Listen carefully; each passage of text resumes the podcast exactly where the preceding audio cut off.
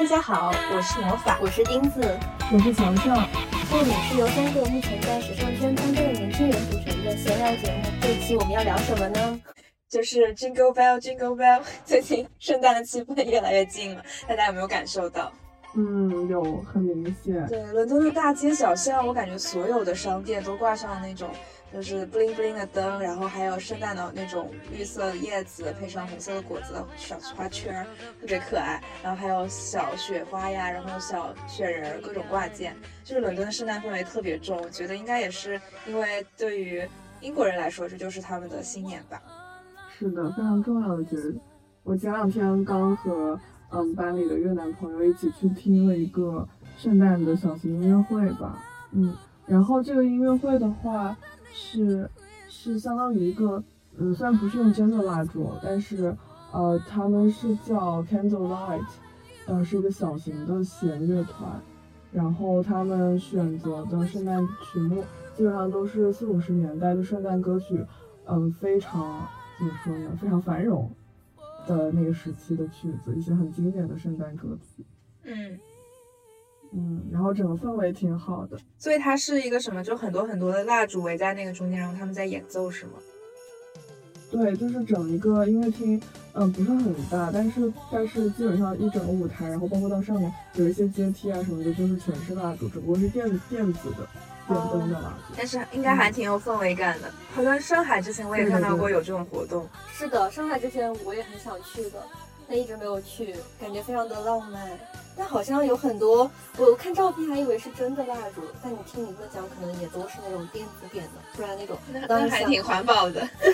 当时想着要不很危险，万一不小心踢倒一个怎么办？对对，感觉很容易就是发生一些火灾或者什么那些安全隐患不太好控制，还是电灯的比较好。是的，那是。所以他们演奏那些圣诞金曲，你有听过任何一首吗？有一些曲目是听过，因为真的很经典了。嗯，然后有一些呢，可能是来自一些呃他们比较常看的经典的圣诞电影，然后有些是我没听过，但是都很好。嗯，有那个最著名的那个歌吗？最我不知道最著名是哪个，因为我其实那天没有太注意歌单，然后就直接去听了，就是光凭裸耳去听，辨别一些熟悉的旋律。对，然后然后因为那天是周五嘛，周五的晚上。然后就看到大家很多就是可能下班啊，然后或者怎么样就吃完饭那种，然后就过去呃听音乐会。呃，有的人可能就是有精心打扮了，然后有的人可能就是平时比如说下班以后，呃可能拎包包就过来了，或者是跟自己的家人去超市买的东西，然后就过来听。反正整个氛围挺好的，而且那场人很多，就大家都在为这个圣诞的庆祝做准备。嗯，对，因为说到圣诞歌曲，我。就是最脑子里最熟悉的就是呃，就所谓牛姐唱的那首 All I Want for Christmas is You，就是非常的，我觉得我每年都在唱这首歌。然后还有就是除了我们前面就很经典的 Jingle Bell 这首歌，我都不知道它的原名叫什么。然后还有陈奕迅的圣诞节，不知道你们有听过。然后但是那是一首感觉有一些落寞和悲伤的歌曲。是，还是有很多圣诞的歌曲的 Wonder 都有一首。也就是你不知道那个歌名，但是一听那个旋律就知道，哦，就是圣诞的歌。哎，其实这跟国内的新年的歌有一点像，就是大家会写这样的歌去，就是充满了欢乐的氛围，就基本上就是欢乐还有祝福的氛围，去放在那种大街小巷里，然后让整个城市、整个国家都有那种哇我们在过节的感受。其实我超级喜欢这种感觉。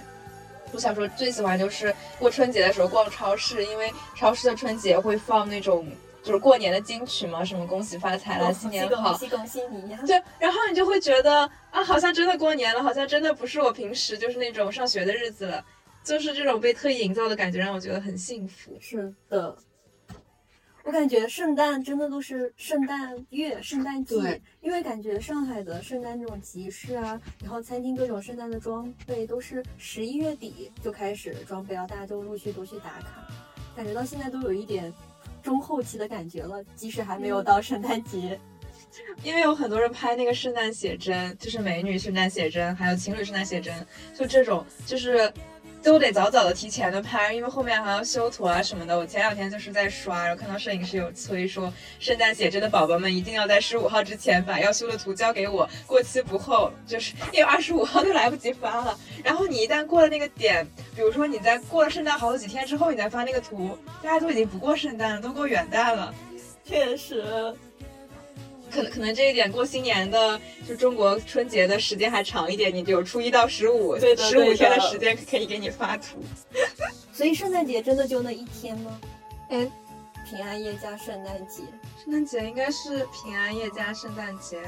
但是在伦敦这边好像就圣诞，毕竟它就像春节一样是一个真正的假期。因为我跟强强刚刚开始放假，就是就有点像寒假的感觉，所以他们真正在圣诞节那两三天是完全放假的。我们刚刚还在聊，就是英国这边的超市，大概十二月二十三号左右就会陆陆续续的提早关门，然后放假。所以最近如果要囤食物啊，准备做圣诞大餐，或者是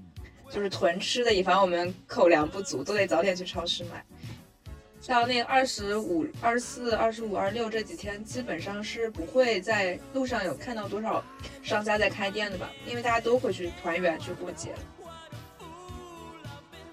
哎，这个感觉就很像今年那个热议的题材，就是除夕那天不是不放假吗？就大家应该就有点像二十四号的圣诞夜前一天，你还在那儿加班，然后你的家人都在家里等着你团圆，然后你的爱人都在等着你，然后你还在加班，就这种痛苦的感觉。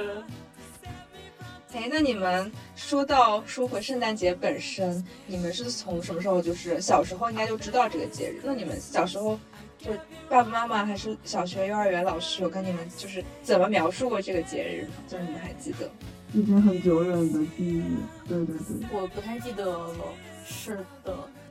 可能是从电影里面，就是《小鬼当家》什么的，以前小时候那个电影频道里有放，然后可能对这个有有点感觉，就是哦，这像是圣诞节。就我家里好像没有就是特地说过什么圣诞节，因为也不过圣诞节，还是过春节比较多。我不知道我爸妈知不知道圣诞节这个东西，啊，那应该不会不知道吧？但是就是完全没有就是要过，可能知道就是可能就觉得啊，这就是一个国外的节日，但是完全没有自己想过要过。嗯，哎，那你小时候这么说的话，你小时候是不是也没有收到过爸爸妈妈的圣诞礼物之类的？对，那没有圣诞礼物，跟同学之间好像都没有送过圣诞礼物，直到了大学好像有才有互送过，对以前完全都没有过过圣诞节。我大学收到的第一份圣诞礼物就是钉子送的，哇，好棒哦！一圣诞贺卡呢，手写圣诞贺卡，非常我还。送过送过平安果，没想到这就是中国人的送礼方式。对，钉子当时送了我一个平平安果，其实就是苹果。然后前两天在，就是正好在看一些圣诞的电影的时候，看到下面的评论就有说，来自 B 站就是网友的一个叫 X A N T H A N E 的发言，他说平安夜送苹果其实就是是中国人的一个习俗，中国人发明的，因为嗯它是来自于谐音梗，因为平安苹果就是平安果。然后呢，他们说这个行为相当于老外春节的时候送你弹簧。然后当时就想啊，为什么？然后想 spring 除了春天和泉水的意思，还有弹簧的意天思。呐，好冷，真的好冷，我太冷了。真的很搞笑。很搞笑。哎，哎那你小时候是不是这样？你就不相信圣诞老人了呀？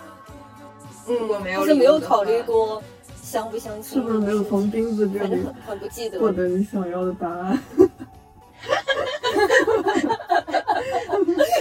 因为我跟他的经历截然不同。那你呢，强强？对，我的经历也和钉子反过来。来聊聊你的童年圣诞。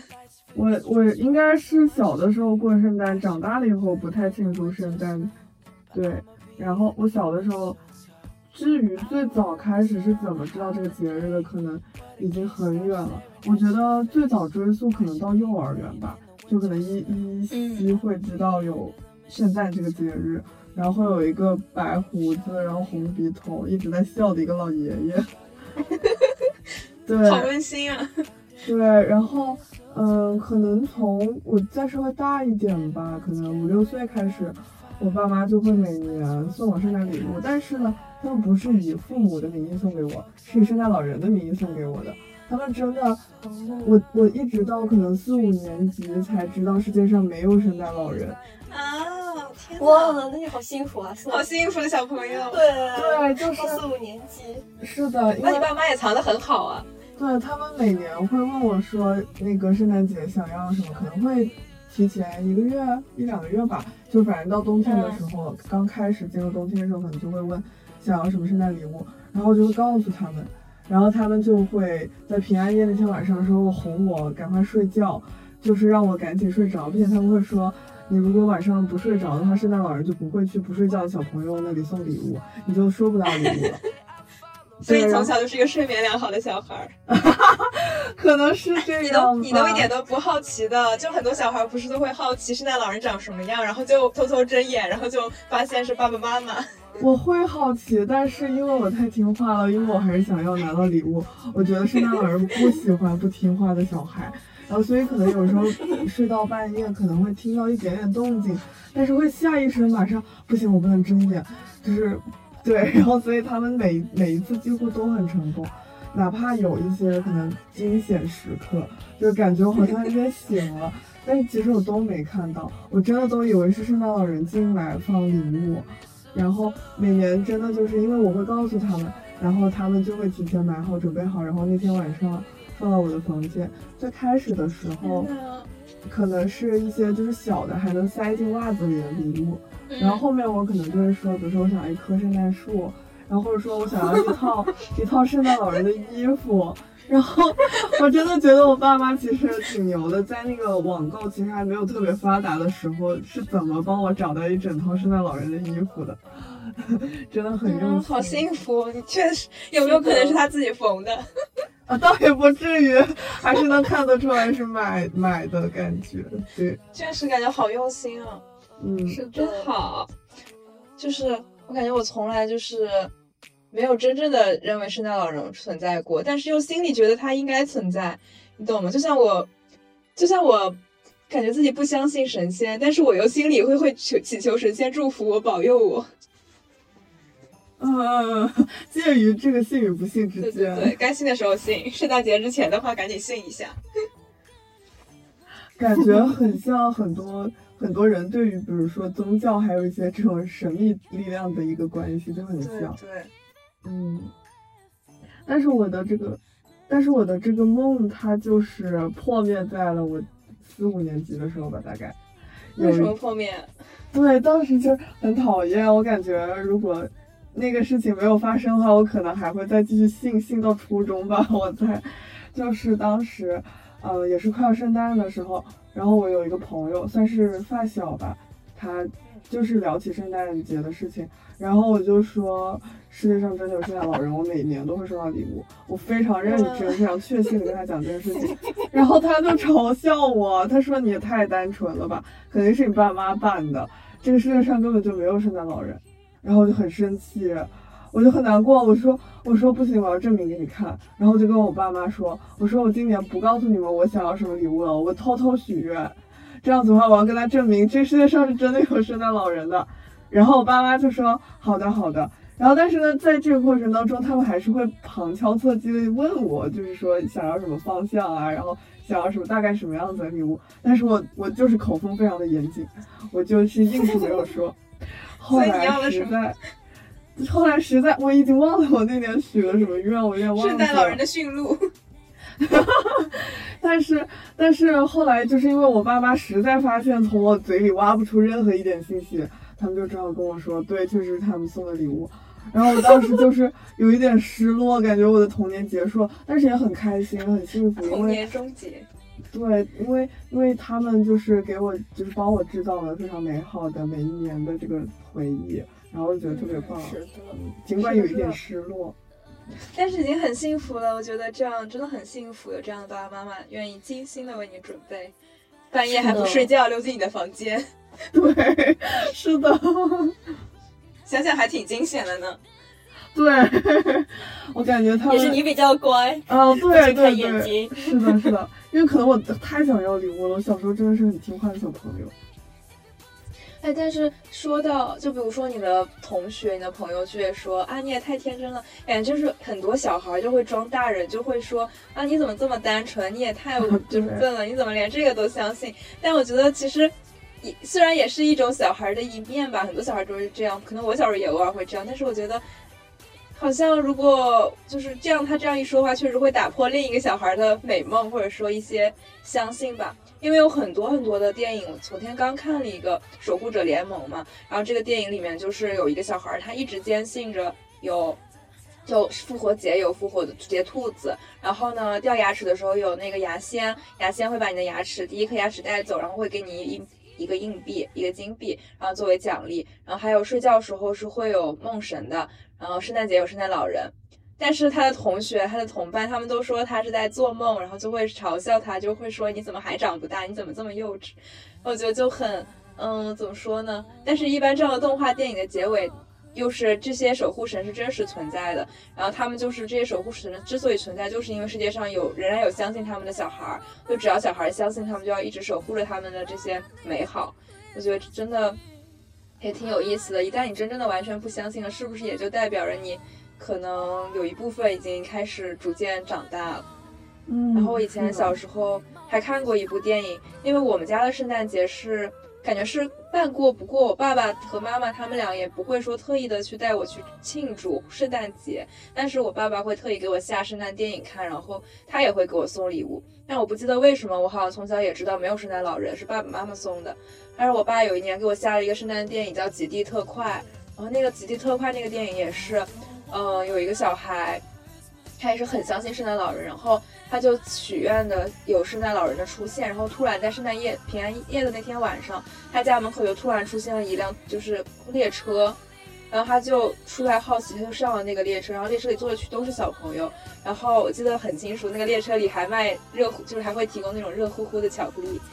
就是 hot chocolate 嘛，就感觉很像，就是欧洲这边的感觉。然后他们都在讨论有没有圣诞老人什么的。然后这辆极地特快就是开到圣诞老人住的地方，也就是北极区。圣诞老人是住北极吧？嗯，哦，应该是。对，北极圈。然后，然后在最后这个中间又经历了各种事情嘛。但是在最后，呃，这个主角他，呃，收到了圣诞老人，就见到了圣诞老人，并且还收到了圣诞老人送的。一份礼物，然后那个礼物是一个铃铛，然后那个铃铛就是是应该是圣诞树上，就是圣诞老人家那边圣诞树上的铃铛。然后他说你只要想起我，还是想起圣诞节的时候，就可以摇一摇铃铛。然后当有一天这个就是小男孩回到家以后，突然有一天他长大了，他摇了摇铃铛，那个铃铛再也不发出声音了，那就是他已经不确定那个圣诞老人是不是真实存在那一天，他就已经不再相信，他觉得自己童年的一些事情都是一场梦。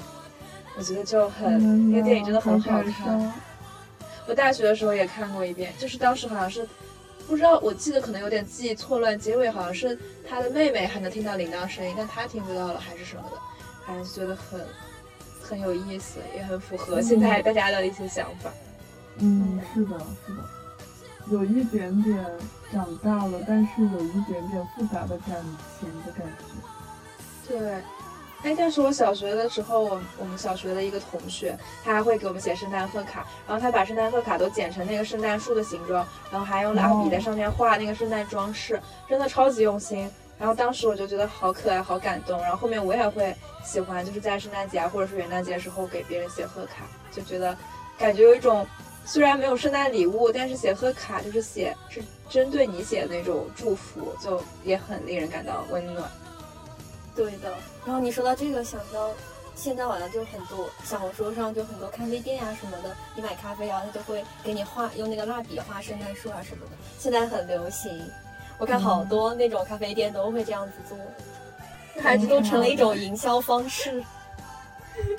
对，因为现在还有那种赛博圣诞树，就是我之前看到我室友还转发了，就是。有一个网页上，你可以自己就是选这些圣诞树的颜色嘛，然后你发在朋友圈里，然后让你的朋友给你在圣诞树上挂不同样子的装饰，然后下面有祝福，然后你每点开一个铃铛啊，或者是小星星，都是你别的不同的朋友给你留下的祝福。但我总觉得手写的东西就是更有真实感，然后也更花费时间，所以更用心、更温暖。对，很值得收藏。我记得魔法给我写过生日贺卡，我都还留着，我都不记得。你们友谊的见证。对，没事，你也会收到的。我之前很爱给朋友写东西，然后我有一个高中好朋友还逼迫我给我在什么节日的时候，还有他生日的时候给他写文章。啊，真的吗？对，他就非要让我给我，对，给他写一篇文章，就是写如何从他相识对他的第一印象是如何。天，天哪，多少字啊？但真的很温暖，因为我记得我初中上高中以后，我的一个初中朋友现在已经不联系了，但他当时也是在我生日的时候，还有元旦的时候，在我的 QQ 空间里。给我送祝福，他就写了很多，然后写，比如说，呃，因为我初中写的一些作文，他才知道了青春的感觉是什么样的，实体化的语言描述，然后还有他，呃，跟我一起听过的歌，就是感觉平时他并不会当面就特意为跟你讲这样的话，感觉怪奇怪的，但是他写在这样的，就是你会觉得好温暖，然后其实我就是感受到这份友情，至少在当时是非常温暖的一个回忆。是的，嗯，其实圣诞节也就是别人的生日，耶稣的生日哦。对，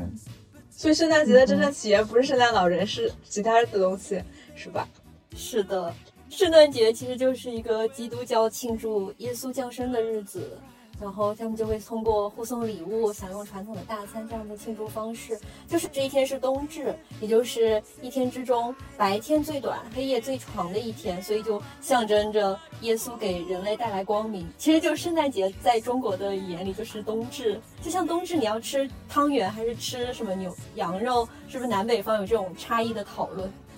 哦，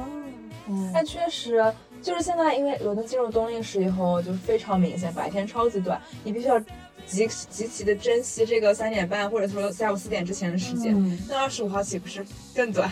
是的，到时候我们来体验一下。就是这就象征着耶稣给人类带来光明，然后就会庆祝它。圣诞节一开始是从哪里起源？哪个国家呀？就是只是从宗教里诞生，跟国家没有关系是吗？其实。呃，我有看到过一种说法，说圣诞节的很早很早的起源是从古埃及及两河文化的那种太阳崇拜，就是比较原始的。古埃及对古埃及和两河文化，感觉埃及跟圣诞节完全没有关系。就是我们想象的中都是一些欧洲。对对对，就是两河地区就的文化的这种太阳崇拜，然后其实是其实可以感受到应该是非常古早的。当然，因为我在这方面不是很专业，但是呃，之前可能上历史课什么的时候，或者说学艺术史的时候，太阳崇拜这个其实应该在很多地区的文化都会出现。因为以前的话，对于我们的祖先来说，嗯，可能最大的力量应该是来自于自然。然后像太阳啊，然后潮汐、海水、江河湖海这些的力量是非常大的，所以可能最开始就是。古埃及到两河这两就是古埃及两河文化应该这么说，就是他们会认为太阳是这个整个生态循环的主宰，然后这些生态循环包括每天的日升日落，然后四季循环，以及冬天死去的植物到春天又重新生活回来，然后包括河水的规律啊，还有洪水啊这些，所以其实就是太阳崇拜的实质其实是生态循环的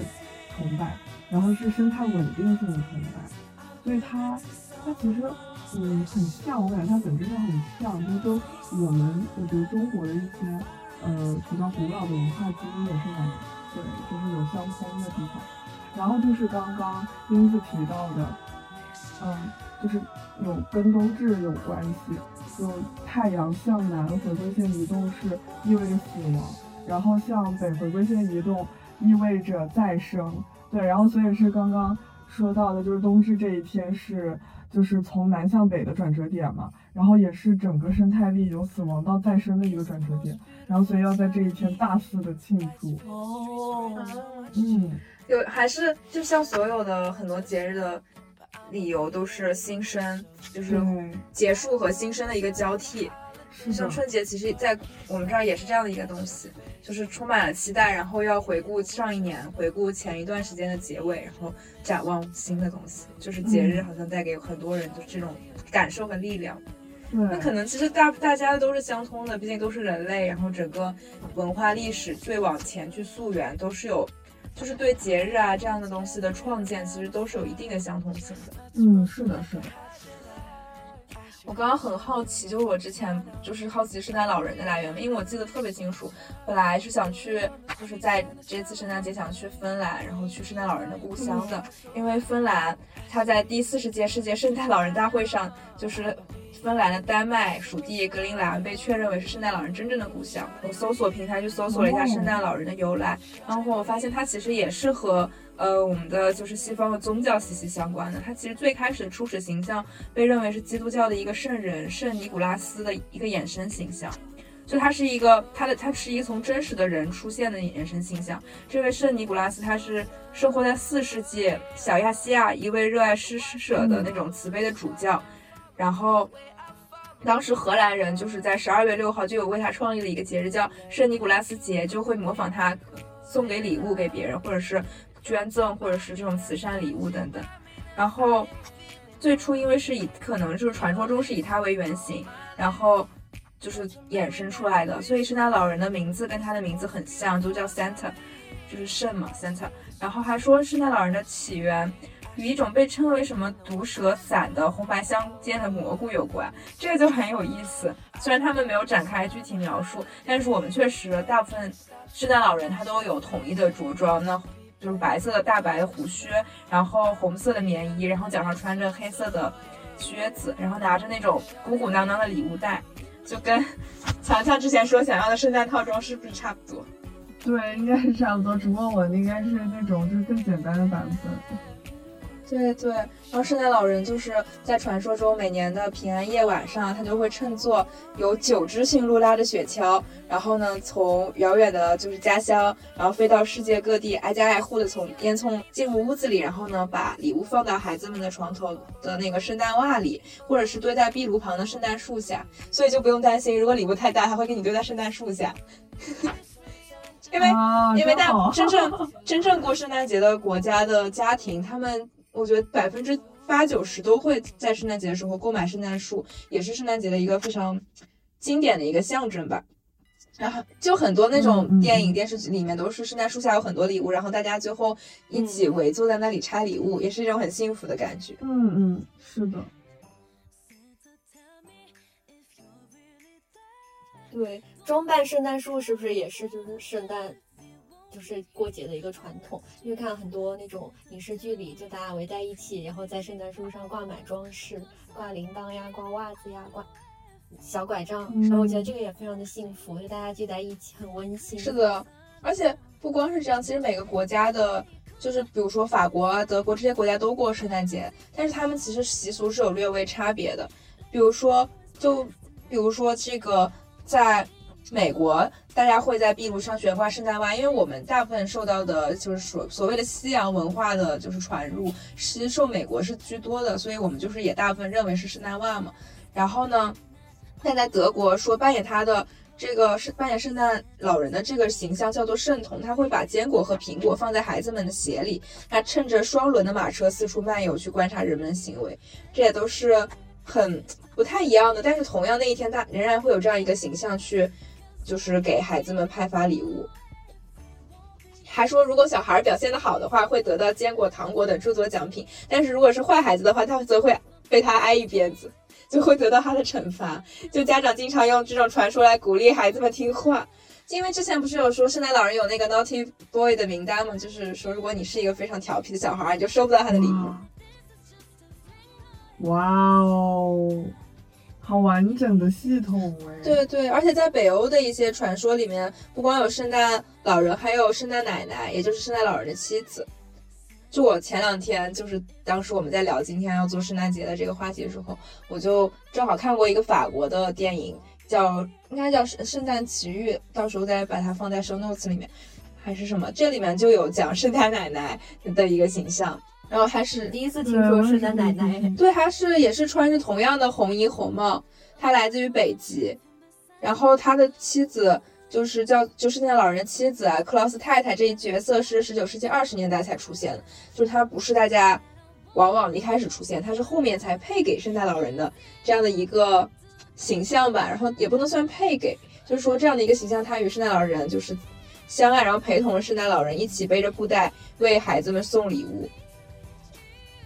然后他是说是一一个在一八四九年，一个叫詹姆斯的基督教的传教士写了一篇名为《圣诞节传奇》的短篇故事，里面就出现了这样一个人物，所以他是从一个小说故事里出来的。对，而意大利就也有圣诞奶奶，但是这样的他意大利的圣诞奶奶就是一位女巫，她会骑着扫把满天飞，把礼物送给每家每户。啊，这样也很酷哎！我也想要圣诞奶奶给我送礼物。然后还说什么呃，如果是他在路上找找不到就是方向的时候，会有一颗星星，然后呢给他指引方向。而如果圣诞节的小小朋友不听话的话，他就礼物就会是一块黑色的煤炭。我觉得这个也很搞笑。哦，这很搞笑。哎，说起就是送礼物的这个过程，就是我好像在有一个地方看到说，嗯。就是家长会告诉小朋友说，那个圣诞老人会从那个烟囱里面下来嘛。其实这个说法可好像是来源于英国，因为当时的呃英国就家户大家还是烧煤炭用嘛，然后所以会有烟烟囱这个东西。嗯，然后所以好像好像这一个部分是从英国来的，然后别的很多，但现在好像确实也有。嗯嗯。然后好像别的很多的一些小的习俗啊什么的，又是整个欧洲地区各个不同的国家慢慢，呃自己形成演变，然后也会互相用，也会互相做，就是别的国家做的一些事情。因为好像我看到，就是圣诞节如何。怎么过？好像是从就是美国的一个人写了一首诗，然后告诉大家圣诞应该怎么过，应该买圣诞树，然后装扮圣诞树，互送礼物。他就把这个呃一个流程写到了一首诗里面，然后就广为流传，然后大家就开始这样子过。哦，圣诞圣诞节指南，圣诞节播客，快速简单指南。是的，告诉你如何过，不用了解什么历史，就按照他那样过就行了。真好玩，好神奇啊！我还有看到，就是有在德国的人分享说，有一些就是比较传统的老一些的圣诞习俗被德国人保留了。嗯，就比如说，就比如说，呃，之前那个伊丽莎白一世女王，在她是在就是一五八八年的那个圣诞前前夜吃烤鹅的时候，得到了那个英国海军战胜西班牙舰队的这个消息，然后女王就觉得吃鹅可以带来好兆头。然后之后就这这个习俗就传到了整个欧洲大陆，就是圣诞节前夜吃烤鹅。然后但是后来呢，对烤鹅，但是后来英国人都已经改吃烤火鸡的时候，就是德国人还在继续吃烤鹅。就是可能现在到德国的那个圣诞节前夜，还是可以看到超市在卖很多的大鹅。嗯，好神奇，感觉德国确实好像。跟英国应该生活的一些地方是不太一样，而且我之前也看到过，当时在上海有很多人就说，呃，德国的圣诞集市是最好玩的集市，不知道是真的假的。好想去试试。是的，刚刚强强说到伊丽莎白一世，还有一个就是传说吧，就是说圣诞节为什么要有那个姜饼人，为什么要吃姜饼人，也是从他这里来的。英国伊丽莎白一世就曾命人将姜饼做成。宾客的样貌，然后以表示欢迎，所以后面就是大家都跟随着宫中的流行，然后还会出现那种未婚女子吃下姜饼人会有会马上找到白马王子这样子的传说，然后大家就开始吃姜饼人。真的吗？快给我来一吨姜饼人，谢谢。姜饼人真的很可爱。我今天下午在就是伦敦的花市里面的一家小店里，然后因为最近是圣诞季。然后到处都在卖，就是圣诞花圈什么。然后那家店里面就有 Jellycat 这个，嗯，就是玩具品牌的圣诞限定款，就有小圣诞树，然后还有小姜饼人，然后还有小糖果棍儿，就很可爱。还有那个小的铃铛和那个果子，非常的可爱。但是我刚刚在想象，就是钉子说最开始宫廷里面是把宾客的样子画在姜饼人上。这太可爱了，点的，就是就感觉也很受重视。对，就是当人那个形象，对对对，挺好玩，是的，挺好玩的，感觉像那种定制版的邀请函一样的感觉。嗯，哎，刚刚还说到，就是说什么单身女子就是会就是碰到自己的白马王子，让我想到其实日本和韩国，我觉得他们的圣诞文化比国内更浓，因为他们其实怎么某种意义上来说，他们是在。战后是更多的是被就是怎么说呢？西方国家，嗯，更多的西式的文化的就是怎么说引入和过度的影响，嗯，很多很多影视作品里都将圣诞节和爱情这个浪漫的元素联系在一起。不知道你们有没有看到，很多影视剧的结尾都会结在圣诞节那一天，或者是平安夜那一天，好像一切都是圆满的结局，或者是幸福的开始，或者是充满期盼的结局。比如说那个日剧《朝九晚五》，呃，石原里美的那部，然后就是《和尚爱上我》，非常经典和我觉得还挺轻松好看的一个爱情剧吧。然后它的结尾也是在圣诞节之后结束。然后我去年看了一个韩剧叫《酒鬼都市的女人们》，他们最后的结局也是三个好朋友在酒馆里喝酒，然后当时也是平安夜，然后旁白也就是在聊讲着是平安夜是圣诞节，就好像大家会觉得，嗯，它是跟感情或者是一一个浪漫的，就可能会跟一些浪漫邂逅息息相关。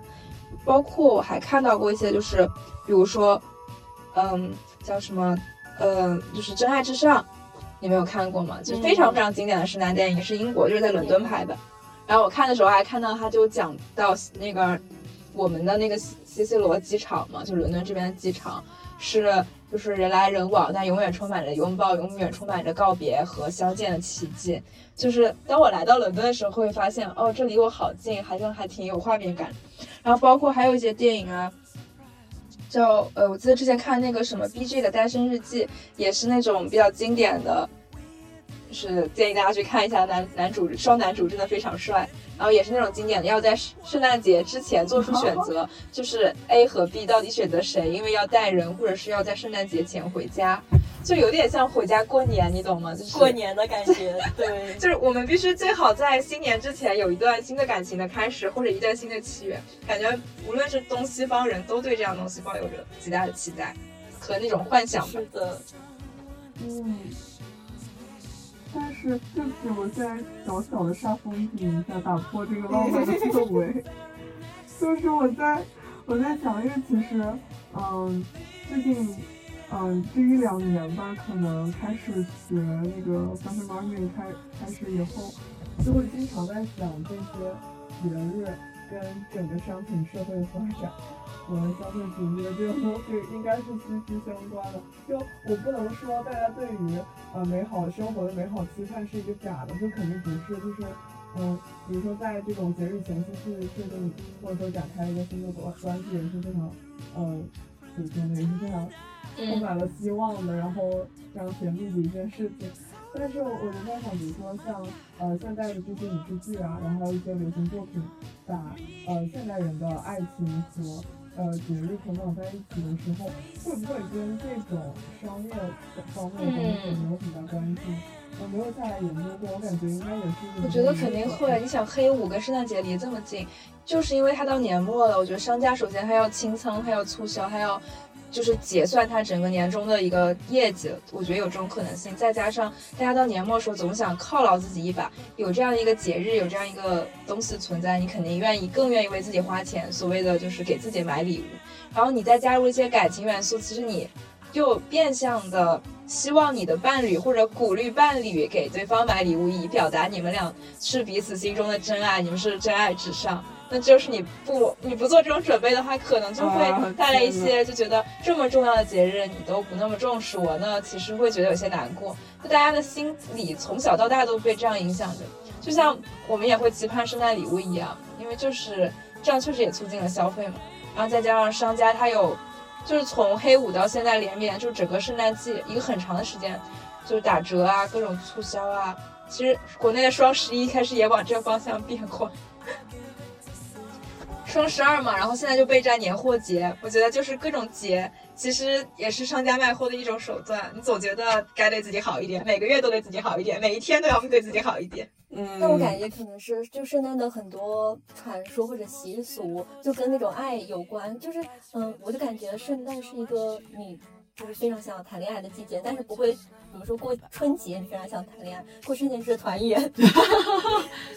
因为有那个有 春节想要谈恋爱，这个有一点点奇怪感觉。圣诞我就蛮想谈恋爱的，就好像就是有那个胡姬身下就是要呃亲吻，对吧？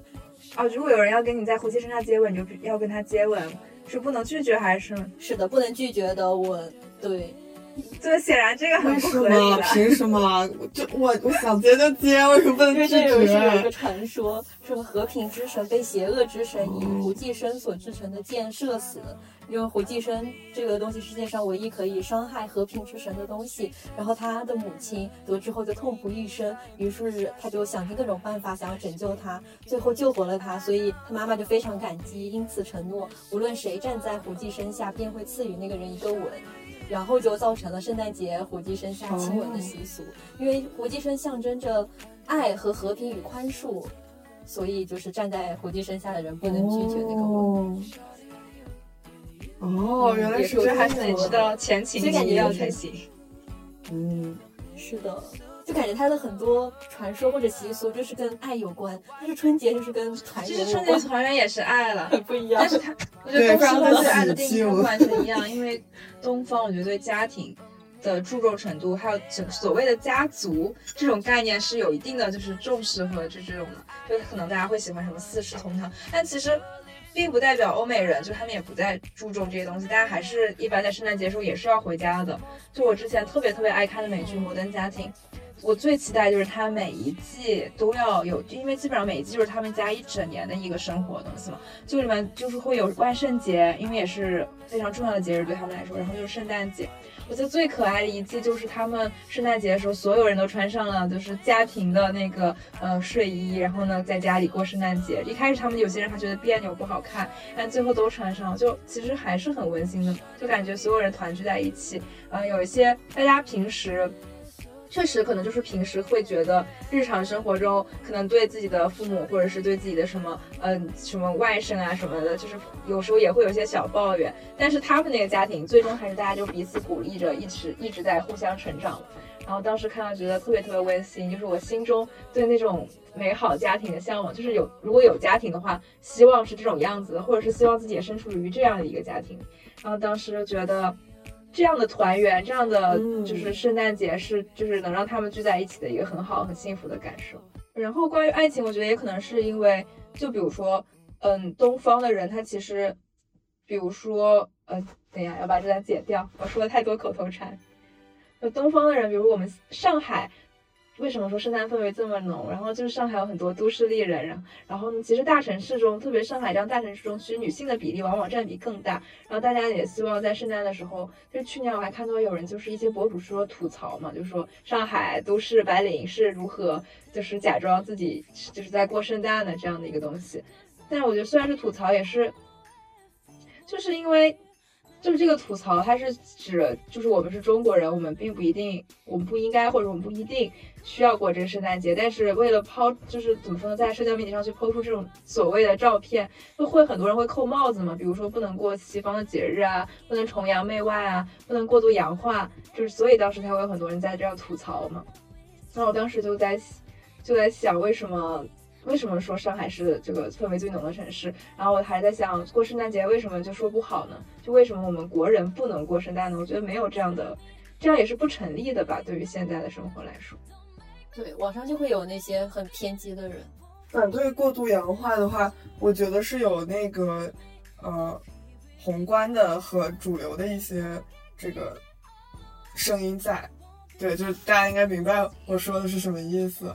然后再一个的话，然后从个人角度的话，确实有一些人会，呃，就是觉得不理解为什么要过国外的人的节日。但其实我觉得，就像刚开始我们聊到的一样，就是全体人类对于美好的、幸福的生活的这个希望其实是相通的。所以站在一个共同的人类情感的这个角度上来讲的话，我觉得其实过什么样的节日都没关系。因为我们过圣诞，其实也和我们过庆祝我们传统的中国传统的节日是不冲突的。然后我们也对，然后我们也很享受中国的这些传统节日，然后也很享受在呃我我们自己的国家，然后和自己的亲朋好友一起庆祝各种各样的。刚刚说到，嗯，其实确实不是很提倡我们过度西化去过洋节，因为本身中国确实就有很多很值得我们去了解、去深入的去。庆祝或者是去追思的一些传统节日吧，就比如说，嗯，清明节呀，还有一些就是什么重阳节，就各种它都是有它自己的习俗的。但是我想到，其实我高中的有一年，我们学校突然本来是有一个每个班都可以办圣诞主题班会的，因为那一年是圣诞之后大概就休息一段时间，就元旦放完假嘛，就可能离寒假也不远了。当时好像是高一还是高二吧，然后我们班都已经喜气洋洋的，就是都在准备了，因为大家没有办法在春节的时候办主题班会，因为大家都要回家。然后大家就想着说，利用这个圣诞节能大家一起玩一玩吧，在班会里，然后还有同学想去表演才艺什么的。然后我们班主任也非常支持。结果学校突然全令禁止，不可以搞圣诞活动，就就当时大家都觉得很不能理解，然后觉得很奇怪，就可能是。就可以想象是为什么，但是就觉得大家都已经去筹备了，然后我们学校不让我们，让我们把所有贴的那种窗花呀，就圣诞的那种装饰，还有喷在那个就是小玻璃上面那些小雪人都要把它弄掉，然后我们是弄掉，但是我们老班他还是说我们可以办这个圣诞班会，然后为什么呢？这个圣诞班会，因为他早早就筹划好了，他。给我们家，我们班上所有的家长都就是在家长群，他都写了，让家长给小朋友，就是给我们当时也不是小朋友啦，高中生准备一份圣诞礼物，然后呢，不能告诉自己的小孩送的什么，然后。全部寄到门卫，然后让我们的班班主任一个一个去拿。然后当时一开始就只是大致听说过可能会有礼物，但是并不是知道具体怎么样。然后到那天的时候，我们班主任拿了好多好多礼物在班上，然后就说一个一个点名字，然后然后就说什么这是你爸爸妈妈给你买的，就是送给你的圣诞礼物。然后还有一些家长就是写了那个卡片和留言嘛，有时候班主任还会读。我觉得这个很很幸福，很感人。就是我当时记得我爸爸还送给我一个围巾。然后我还带到高三毕业，真的很，就当时觉得好像，其实他，他不光是我们过的时候，并没有把它完全的当做圣诞，就是可能去按西方的方式去庆祝，但是有这样一个契机，就是一个情感交流的契机。就像，当然你在春节的时候，可能因为亲戚太多了，可能你的父母就是可能给你压岁钱，但不会有这么多时间去给你有这种感受。然后当时觉得，对对对，然后很感谢我们班主任当时做这件事情，然后就觉得很温暖，所以我就。很喜欢就是圣诞节这种感觉，就当时吧，其实真正的说过，好像也不算是那种过圣诞节。对对，哎，讲的我都要哭了，笑死。伦敦现在有下雪吗？嗯，我们这儿没有哎，但听说南京下雪了，我不知道上海，上海今年不知道会不会下。上海现在还没有下，因为好像我感觉圣诞节都会下雪，圣诞节跟下雪天好像都会联系在一起。我感觉这样更更有氛围。嗯嗯，好像也是很捆捆绑很深的两个意思。对对对，还有那个什么初雪，初雪也是跟韩剧里面那些东西有些关系嘛。因为鬼怪就是这部韩剧特别火，然后就是你会想想到联想到初雪，然后就会想到鬼怪这种氛围感，然后你就想遇到心软的神，就可能又跟爱情有了一些连接。但是我最早知道初雪和爱情好像是来自星星的你，对，对对对，哎，韩国人真的很会搞氛围，就是初雪天要喝喝啤酒吃炸鸡，就是他们搞对，然后他们是不是生下来就搞氛围？这突然唤醒了我十年前少女就是情窦初开的一些记忆啊，不是我个人的记忆，是我看韩剧的一些记忆。对，我当时也超级喜欢。对啊，当时就是那部那部《星星来自星星的你》，然后才让大家觉得一定要在初彩初雪的下雪天要吃啤酒和炸鸡。然后其实，在很多韩剧里都不断的强，后面在后期又强化这样的概念。因为我前段时间就是在忙碌的时候看了一会儿《爱的迫降》，我以前没有看过，然后我就发现 《爱的迫降》的女主当时也就是说在初雪的时候要吃炸鸡，感觉就是韩国人真的很会搞氛围，很会搞仪式感。对的，我感觉非常的会，有很多韩剧都有就说到初雪，而且他们初雪就会跟表白啊、跟爱结合在一起，就跟圣诞非常的契合。就一九八八，请回答一九八八里面就说，喜欢一个人就要在初雪天向他告白。然后刚刚说到来自星星的你也说，就是说下初雪的时候，任何谎言都会被原谅，就像我们刚刚说的。对，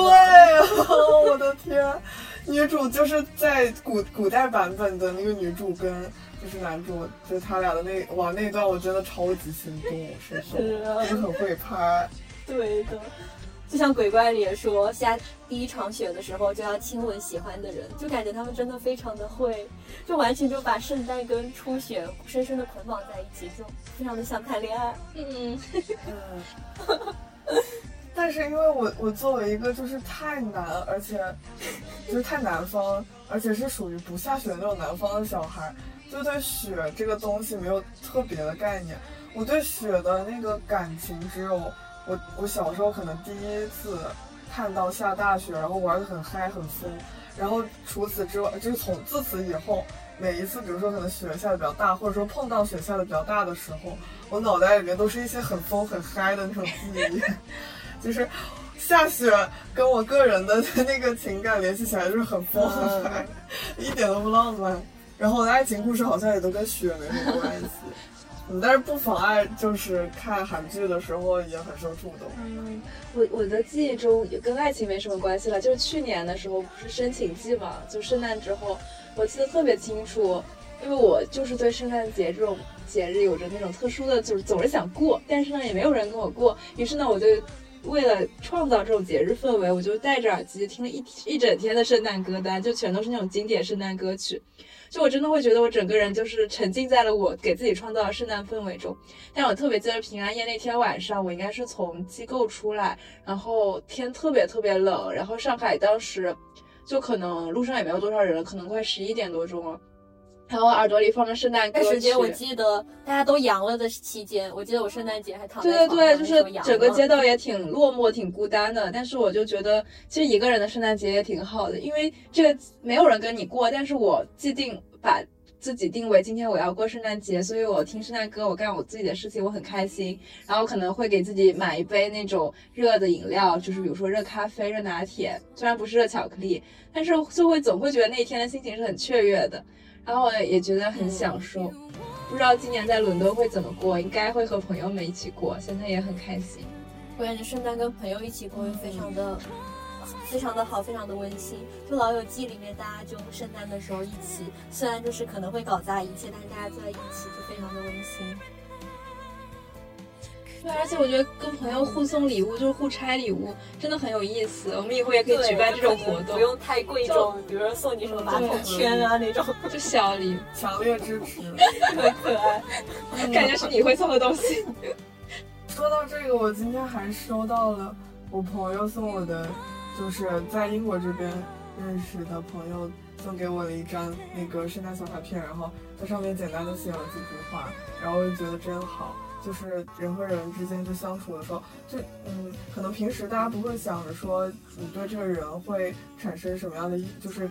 他心中会对你产生什么样的印象，或者他会对你做什么。但是当这种瞬间来临的时候，当他向你表达，呃，我很喜欢跟你待在一块儿，然后或者说很高兴认识你的时候，就会觉得非常幸福。对对对，而且我觉得我们现在聊天，就是也像一个远程的在过圣诞客厅的感觉，也很幸福。嗯，是的。刚刚魔法一直提到说，觉得可能国内的城市当中，上海应该是圣诞节的氛围最重的一个城市。我觉得这跟，嗯，它作为就是开埠最早的城市有很大的关系。因为好像最早圣诞节就是从上海传进来的，就是可能从二十世，就是上个世纪二十世纪早期吧，大家就上海人就开始学着，呃，西方人开始过圣诞了。然后，然而且而且我没有想到的有一点就是，呃，二十年代开始，就是它既作为最热闹的这种狂欢的节日，同时竟然也是爱国人士宣扬，比如说和平啊、博爱、牺牲这种的契机，就是他们，就是不仅是一个温馨或者狂欢的节日，同时竟然还跟一些就当时的历史社会背景联系在一起，我就觉得非常神奇。真的好神奇，嗯，我还看到有民国过圣诞，在他们穿着旗袍过圣诞，好，这画面很，就是让人意想不到，就感觉很